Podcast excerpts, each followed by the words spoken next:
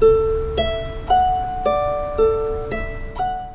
い星読みアドバイザーのきみこです。星読みで自分を知って自分を好きになって自分のやりたいことに向かって一歩踏み出す方を応援しています。このチャンネルでは星読みのことや私の日々の気づきなどをお話ししています。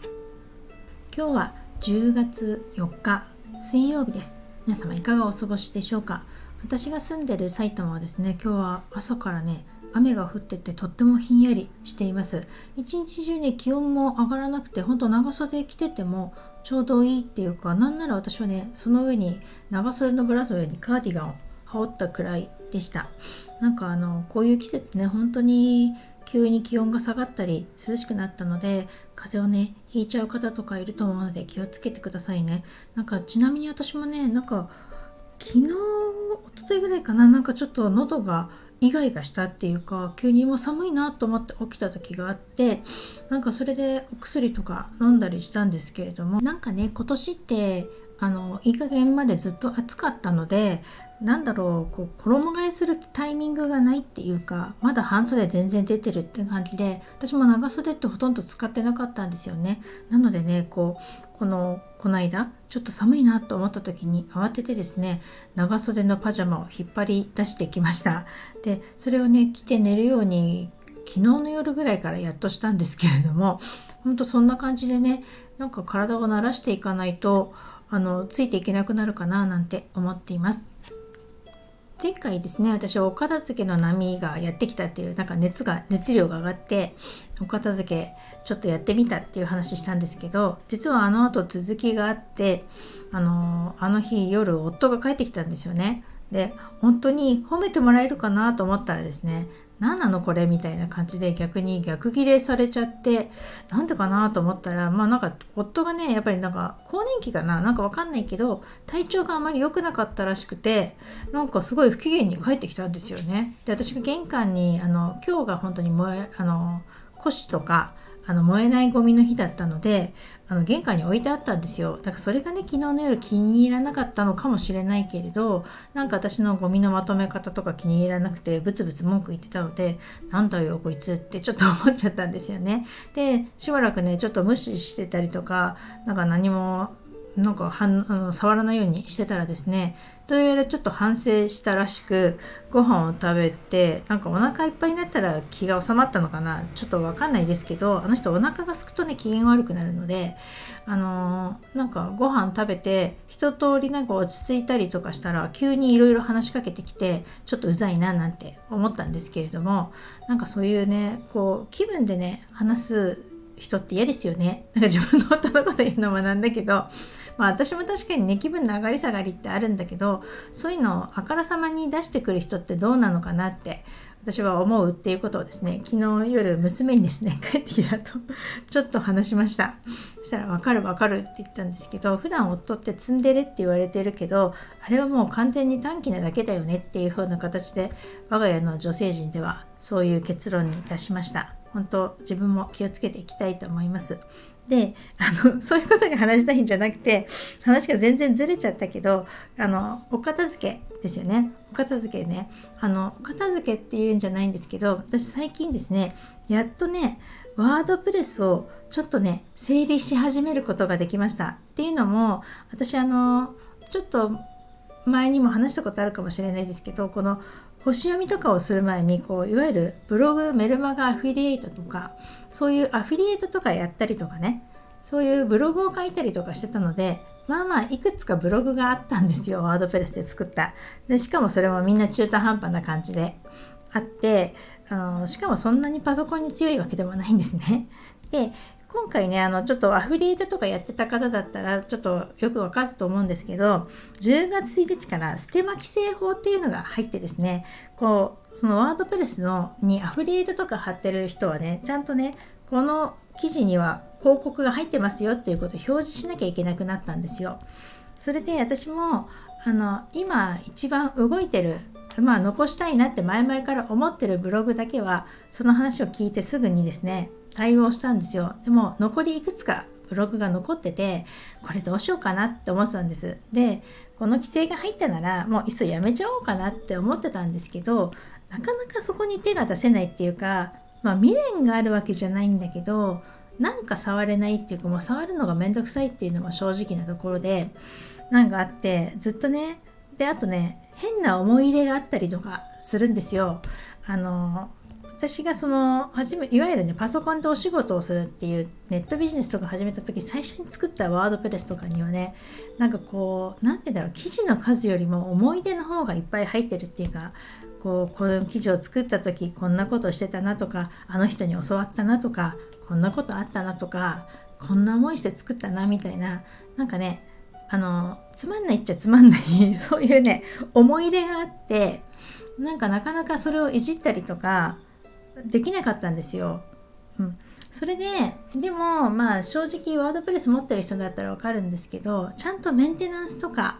しておかないとセキュリティ的に危なかったりするんですね。こう乗っ取られちゃったりとかね。あの攻撃されちゃったりとかするのでそういうのもあるし、まあ、ちょいちょいねあのワードプレスって自分で管理していかなきゃいけない部分が結構あるんですよね。うん、なのであの、まあ、ちょいちょいは見なきゃいけないしだからあんまり放置はできないなってずっと思ってたんです。でもこの規制が入ったしなんだろうこう急にですねお片付けっていう中にこのブログのことが入ってきてであのちょっとねこの明日のアロマタロットサナさんとコラボライブをさせていただくんですけどサナさんとこうこうアフリエイトの時代の話をちょこっとしたんですよねそういうのをした時にあそういえばブログのことと思って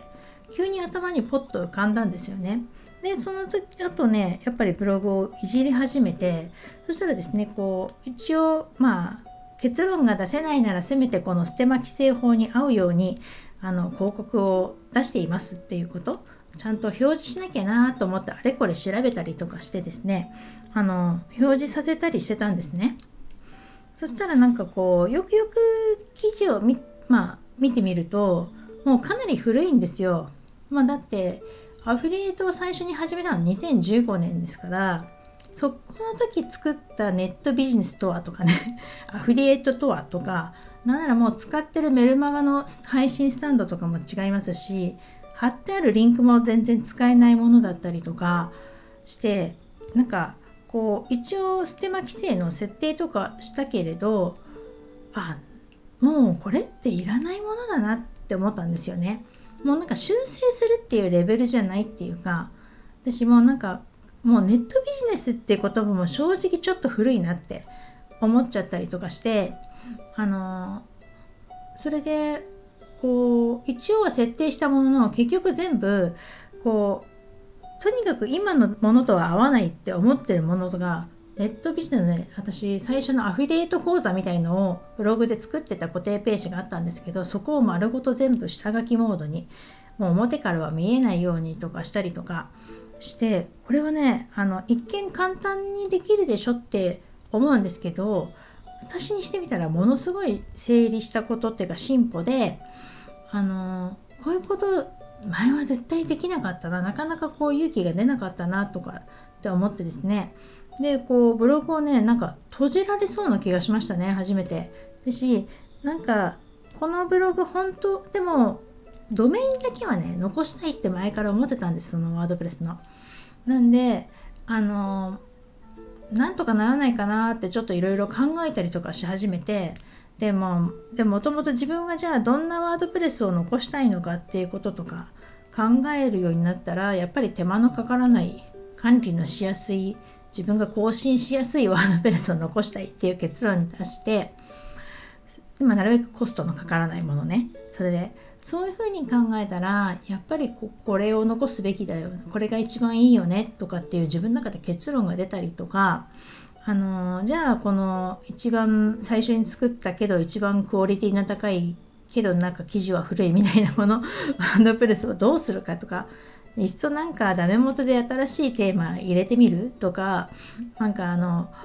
この記事だけ必要な記事だけ写して新しいブログの方に入れちゃおうかとかあのすごく前向きに自分が考えられるようになってなんだろうまだ全部できてないですけれども自分の中でなんかこう明るくありがとうさようならって言えるっていうか 私は次に行けそうな気がしますみたいな感じがしてなんかすごく気持ちよかったですね。まあ、ちょうどねこの規制が入るっていうのもあったしまあサナさんとアフィリエイトの話をしたっていうのもきっかけだったりとかするんですけれどもなんだろう今私はですねこの信仰の太陽っていうものがですねあの蟹座の最終度数にいるんですよね。この信仰の太陽っていうのはですね1年に1度しか進まなくてですねあのまあホロスコープに進行図っていうのがあるんですけどその人の約1年間の成長のテーマっていうのを表してるんですよ。でこの信仰の太陽っていうのを大体ね一つの星座に30年約30年ぐらいいて30度あるから30年ぐらいいて次の星座に移る時って、まあ、30年に1回の出来事になるんですけれどもこれがですね私蟹座の最終度数にいるので来月11月のね中旬頃になると蟹座から獅子座に移るっていうすごいタイミングになってるんですよね。だからやっぱりここで私も切り替わると思うんですよね。とか切り替えるつもりなんですけどだからそういうのも自分の中ですごく関係してるのかなっていうこう今はまあいろいろモヤモヤしてることとか最近ですねなんかやっぱり休まなきゃ休みを取ろうとかそういう自分のこれからの働き方とかすごく考えていることがすごく多いんですけどそういうことも次に向かうためにどうしたらいいのかっていうのをねやっぱりどう次のあの獅子座の時代を生きていきたいのかっていうのを考えるために必要なことなのかなと思ってだからこのワードプレスもあのまあいっそ全部なくすって方法もありますしあのそういうためにね今まで背負ってきたものとか培ってきたものをねちょっとまとめて次の段階に持っていくように整理する時期に来ているのかななんて思いました。なんかちょっとね今今週末にちょっと対面でのセッションがあったりとかしてバタバタしてるのであのすぐにはできないんですけどまたこの今月中にはねこのワードプレスのこともあのちょっと片付けたいなと思います。なんかドメインのね更新のお知らせももうすぐ来月来ると思うのでそういうのも含めてですねちょっと考えていきたいななんて思いました。今月はなんかあの個人天体って言われる水星とか金星とか火星とかがねあの次の星座に移動したりとか割と活発に先月に比べるとねすごく活発に動いたりとかもするし日食とか月食とかもあるのでなかなかね個人的にモヤモヤしたりとか感情の浮き沈みがあったりとかする方も多いんじゃないかと思うんですよね。私自身もねきっとあの日食とか月食とかもありますし結構ねあの今もモヤモヤしてるから そういうの浮き沈みあると思うんですけどなんかね自分をなんか癒しつつゆっくり焦らず進んでいきたいなと思いますので皆さんもねもしそういうことがあったらまあ星で読めることとかもありますしなんかねゆるりと過ごしていただければと思いますそれでは今日はこの辺で最後までお聴きいただきありがとうございました。またお会いしましょう。きみこでした。